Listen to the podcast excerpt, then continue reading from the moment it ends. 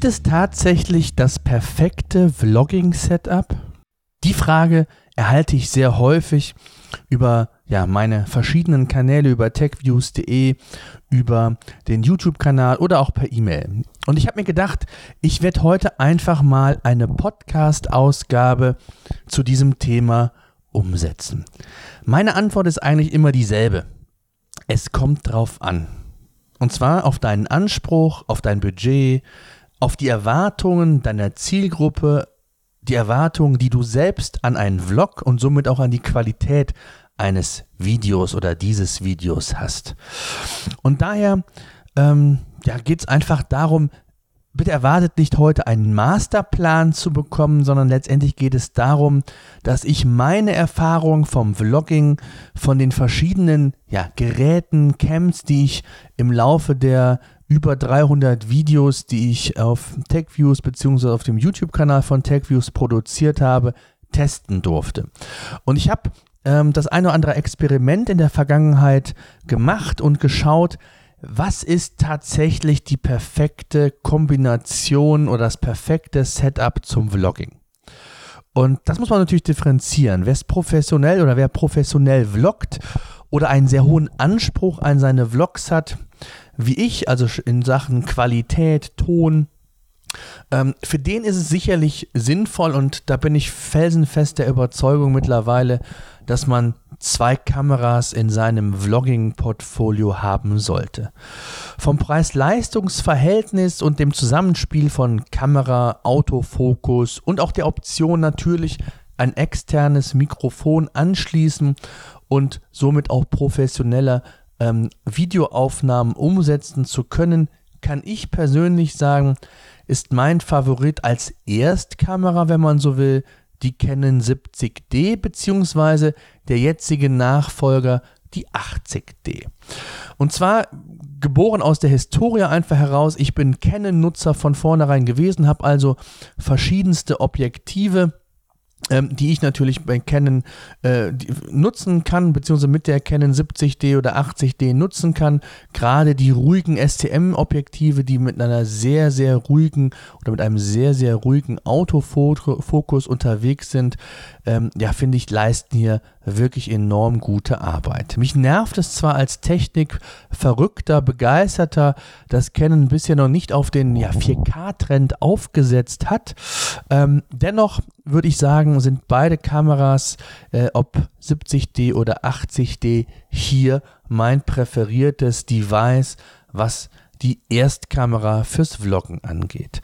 Wer ein bisschen mehr Geld im Budgettopf hat, der sollte sich auf jeden Fall auch mal die Sony Alpha 7S beispielsweise anschauen. Äh, eine Kamera der neuen Generation, wie ich finde, gerade Sony macht hier einen sehr, sehr guten Job. Sie kann 4K, hat wirklich eine sehr, sehr gute Lowlight-Performance. Auch der Autofokus funktioniert sehr, sehr gut. Es ist letztendlich eine Budgetfrage und ähm, ja, mit Sicherheit ist die Sony Alpha 7S eine, ja, wirklich, wie ich finde, geniale Kamera. Das einfach mal so dazu. Was mich aber überzeugt oder was überzeugt mich an der Canon 70D, 80D, ich habe es ja schon mal so ein bisschen gesagt, ich möchte es nochmal zusammenfassen. Letztendlich ist es das Zusammenspiel der verschiedenen STM-Objektive mit der Kamera. Ich finde, es funktioniert wirklich reibungslos. Der Autofokus, gerade beim Vlogging ist es ja so, dass ich relativ schnell auf meinen Autofokus zurückgreifen muss durch verschiedene Perspektivwechsel und da funktioniert das mit dieser Kombination wirklich ausgezeichnet. Zum anderen kann ich natürlich ein Richtmikrofon mit Hilfe des Blitzschuhs, der externen Mikrofonanschlussmöglichkeit integrieren. Ich kann meine ähm, Funkstrecke, wenn ich möchte, die Sennheiser Funkstrecke in dem Fall ebenfalls platzieren und dann, je nachdem, wie ich den Ton aufnehmen möchte, dann auch wirklich hier mit einer wirklich sehr, sehr guten Tonqualität das Video umsetzen.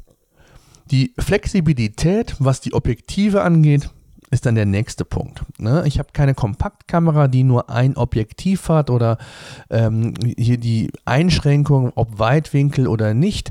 Nein, ich kann hier wirklich entsprechend ja, meinen Wünschen, meinen äh, Vorhaben die, die Objektive entsprechend wechseln. Ich persönlich habe in der Regel zwei Objektive im Einsatz beim Vloggen.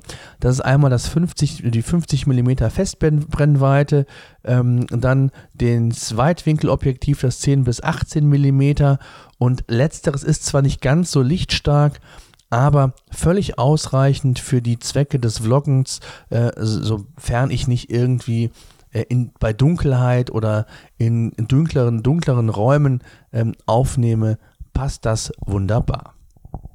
Dadurch, dass ich natürlich sehr viele Testgeräte in der Vergangenheit testen durfte, habe ich natürlich auch eine Menge ja, Kameras sehen können, aber man muss auch sagen, längst nicht alle äh, Kameras testen können. Ähm, von Nikon habe ich bislang gänzlich Abstand genommen. Ähm, das hat eigentlich einen Grund. Nikon scheint da sehr hoch mit der Nase zu sein. Von nahezu allen Anbietern habe ich Testgeräte bekommen, aber von Nikon nicht. Schöne Grüße an Nikon. Mittlerweile bin ich auch auf dem Trichter, ich will sie gar nicht mehr testen. Also wenn ihr sie mir anbieten würdet irgendwann und ich die Größe habe, damit ich vielleicht für euch relevant werde, ähm, thank you. Kein Bedarf. Gut, das musste mal gesagt werden. Ähm, Kommen wir zur Zweitkamera.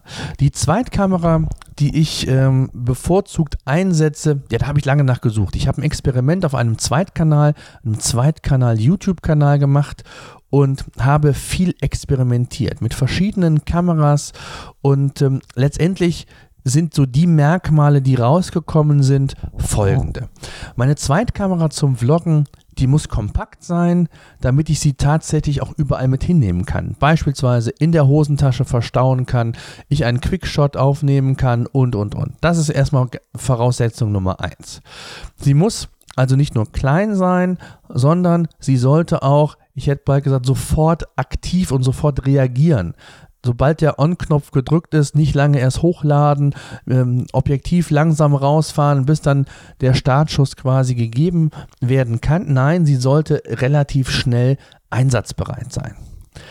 Ein weiterer Punkt ist natürlich die Bildqualität. Ich habe sehr hohen Anspruch an die Bildqualität und ähm, das ist bei allen Vlogs oder allen Videos, die ich umsetze, ja, ein ganz wichtiger Aspekt.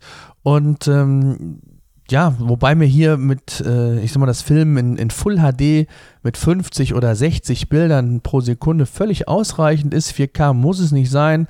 Äh, hat natürlich auch nochmal den Nachteil, in Anführungszeichen, dass die Daten wesentlich größer werden mit 4K und mal ganz ehrlich gesprochen, wer kann 4K tatsächlich nutzen? Ja, ich weiß, einige Technik-YouTuber sind der Auffassung, der Meinung, dass man natürlich mit 4K runterskaliert auf Full HD ein Stück weit eine bessere Auflösung hat. Das mag sein, aber sind die Nuancen es tatsächlich wert, dann auch in diesem Format mit diesen ja, Dateigrößen dann tatsächlich zu arbeiten? Ähm, ich sage nein. Äh, vielleicht ändere ich da auch irgendwann mal meine persönliche Meinung. Aktuell ist es auf jeden Fall so.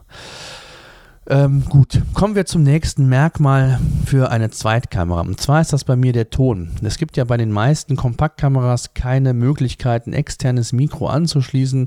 Ähm, macht auch keinen Sinn, dann oben ein großes Richtmikrofon auf so eine kleine Kamera zu packen in der Regel. Nein, daher ist das interne Mikrofon ganz, ganz wichtig. Und mein Benchmark, warum auch immer, ist immer noch die Canon Legria Mini X. Warum auch immer kann ich sagen, sie macht für mich einfach einen genialen Ton und das mit dem internen Mikrofon. Und ähm, da habe ich eine Kamera gefunden, auf die, die zeige ich nur, da, da komme ich gleich zu, äh, die dem sehr nah rankommt, ähm, auch aus dem gleichen, vom gleichen Hersteller. Ähm, und ähm, ich möchte aber erst mit meiner Liste mal weitermachen. Äh, der nächste Punkt ist, und zwar, auch das ist ganz wichtig, finde ich, für Vlogger, äh, die die Kamera aus der Hand bedienen, ein guter Bildstabilisator. Und da sind die kleinen, kompakten Kameras mittlerweile wirklich schon sehr, sehr weit, haben wirklich sehr, sehr gute Bildstabilisatoren verbaut und ähm, sodass man also auch hier wirklich hochwertige und professionelle Videoaufnahmen umsetzen kann. Gleichzeitig ist für mich, und das habe ich ja schon mehrfach bedeutet, der Autofokus ganz wichtig. Der sollte nicht nur gut im Zusammenspiel mit der Kamera sein, er sollte auch schnell, sehr schnell scharf stellen und leise sein. Und ähm, da habe ich eine Kamera gefunden, wie ich finde. Ich habe viel getestet, habe ich ja gesagt, und zwar die Canon PowerShot G7X. Die ist jetzt schon was älter und von daher bin ich auch ja fast schon dazu geneigt. Sie war es bislang, denn es gibt seit kurzem auch einen Nachfolger und zwar die Canon PowerShot G7X Mark II. Ähm, aus meinen Erfahrungen kann ich sagen, die G7X macht wirklich super Aufnahmen, hat einen tollen Ton, eine tolle Bildqualität und aus Erfahrung der letzten Monate und Jahre kann ich sagen, ähm, ist das so mein perfektes Vlogging-Equipment geworden.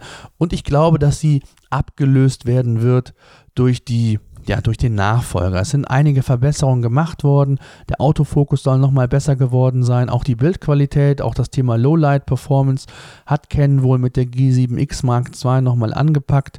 Und ich bekomme die Kamera vielleicht diese, spätestens aber nächste Woche zum Testen.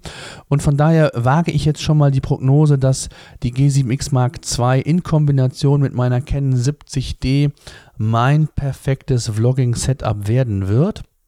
Und ähm, ich ja, werde das natürlich testen im, im YouTube-Kanal bei uns, auch im Magazin unter techviews.de werdet ihr mit Sicherheit äh, einige Videos zu dieser neuen Kamera bzw. dem Nachfolger der G7X von mir bekommen. Zusammen mit dem ja, Stativ, ähm, dem Klemmstativ, Tischbeinstativ, je nachdem, was ihr da habt, ähm, solltet ihr wirklich die perfekte Ausrüstung haben. Das kleine Stativ ist notwendig, um es an Gegenständen festzuklemmen, festzumachen oder aber auf den Boden, Tisch oder sonst wo, wo ihr gerade unterwegs seid, auch entsprechend die Kamera abstellen könnt und ruhige Aufnahmen von euch machen könnt.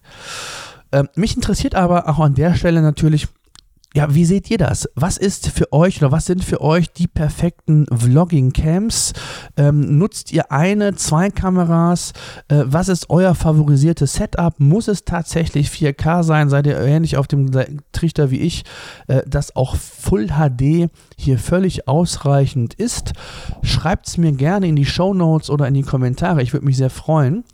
Und ähm, wenn euch dieser Podcast wie immer gefallen haben sollte, dann freue ich mich über eine kleine Rezension, eine positive Bewertung bei iTunes, damit ja ich die weitere Motivation natürlich bekomme, hier weitere Podcasts zu machen. Äh, iTunes ist da nun mal die Benchmark äh, für all jene, die mich jetzt ähm, über iTunes hören oder über ähm, einen, einen anderen Kanal. Wir sind auch bei Stitcher gelistet und da könnt ihr uns übrigens auch hören, solltet ihr ein Apple, äh, ein Android ähm, oder ein Windows Phone haben. Also wir sind nicht auf Apple fokussiert. Das wollte ich einfach nur nochmal an der Stelle sagen. Ansonsten freue ich mich natürlich, wenn ihr regelmäßig bei techviews.de vorbeischaut oder unserem dazugehörigen YouTube-Kanal, wo es jede Woche mindestens ein neues Video gibt. Wir testen Produkte, wir unboxen Produkte, wir geben Meinungen zu Technikprodukten ab, wir begleiten Events und wir führen auch das ein oder andere Interview mit Herstellern, sodass man hier auch ja so ein bisschen authentisch von den Produkten sprechen kann. Das soll es gewesen sein. Ich hoffe, euch hat die Ausgabe gefallen. Ich fand es mal ganz interessant und wichtig, über das Thema mit euch zu sprechen. Ich sage wie immer, over and out.